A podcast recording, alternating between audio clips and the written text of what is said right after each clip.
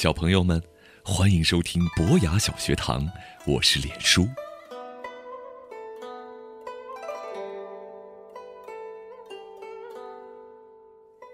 你们知道长安有个醉诗仙吗？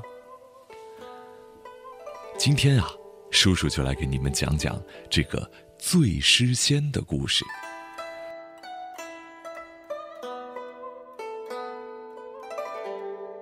醉诗仙的名字叫做李白，你一定听说过他。他是中国古代诗人当中最为大众所熟悉和喜爱的一位。如果你去问爸爸妈妈李白是谁，他们一定能够信手拈来的给你们吟诵好多好多李白的诗歌。那么，为什么要叫他醉诗仙呢？李白是唐朝的一位诗人。他潇洒浪漫，又特别爱喝酒，写下了许多歌颂自然与美酒的诗歌。他才气纵横，几乎无人能敌。有人称他是诗仙，是被贬谪到凡间的仙人。有一次，朋友要远行，就是要出远门了。热情的李白一点儿也不感伤，还特地买了美酒，一路骑马。带着去为朋友送行，一路上清风徐来，马蹄哒哒，李白伴着朋友并肩跑了好几里路，然后就说：“好吧，我就送你到这儿，下马饮酒吧。”他邀请朋友下马来喝酒，就好像这送行啊，并不是主要目的，而喝酒才是此行的意义。偶尔呢，他也会伴着月亮拜访山上的隐士朋友。这隐士啊，就是为了回避这世间的凡尘，或者看不惯人与人之间的尔虞我诈，然后躲到深山老林或者僻静的地方，自己居住，享受寂寞的这样一群人。一般情况下，都是一些很有才华的理想主义者。而老友看到他来了，也会高兴地说。来来来，来歇一会儿，有酒有酒，来喝酒，别客气，尽管喝，痛快喝。什么样的人就会交到什么样的朋友。话说有一天，皇帝要他到京城当官儿，李白更高兴了，因为啊，多年的心愿终于要达成了。我们知道，古时候的读书人那都是有一腔报国志的，很热血的。李白踌躇满志，非常的开心，而连小孩呢也感染了这份开心。于是，李白唤来仆人，杀鸡烹煮，更要尝尝刚酿好的白酒。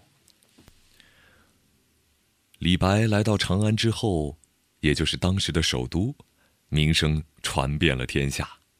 可是他却是寂寞的，因为没有人陪伴。他经常一个人，自己倒酒自己喝，醉了呢，就向天举杯，邀请天上的明月来作陪，或者在举杯向地，邀请自己的影子也来相伴。他呢，还因为深得皇帝的欢心，加上不拘小节的个性，遭到了小人的排挤和陷害。让他在京城岁月当中越来越无奈，越来越向往自由。好不容易离开京城，李白沉醉酒香，替自己和国家感伤，心情就像渡黄河，却遇上了冰塞，渡不得；又像要过太行山，却遇上了大雪封山，过不得。真是进退两难呐！人生啊！要往前行，却行不得，有说不尽的险阻。不过呢，李白还是很乐观的，他反而安慰朋友说：“嘿，你没看见吗？奔流到海的黄河水不会倒流回来，天地的力量是我们没有办法改变的。所以呀，人生在世，就放开胸怀吧，自由自在，尽情享受快乐。”想喝酒就喝酒，倒满酒杯吧。担心什么呢？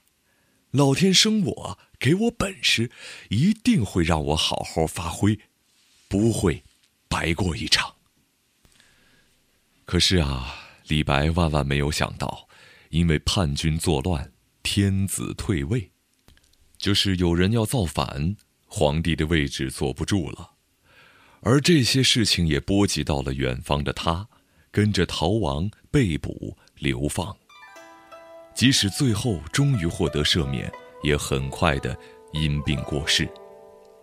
但是，另外还有一个美丽的传说，说啊，李白是因为喝醉了酒，贪图水面上美丽月亮的倒影，伸手想把它捞起来，才不小心跌入水里死掉的。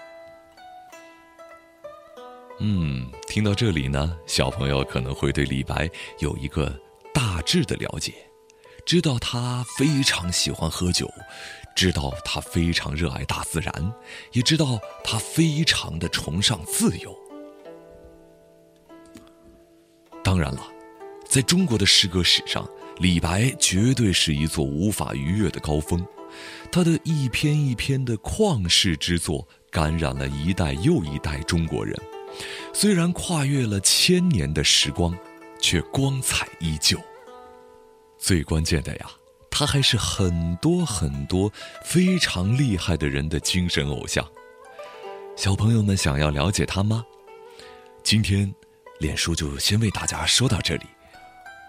之后啊，脸书还会为大家更加详细的介绍长安的这位醉诗仙，还有他笔下的那些经典的诗作。再见。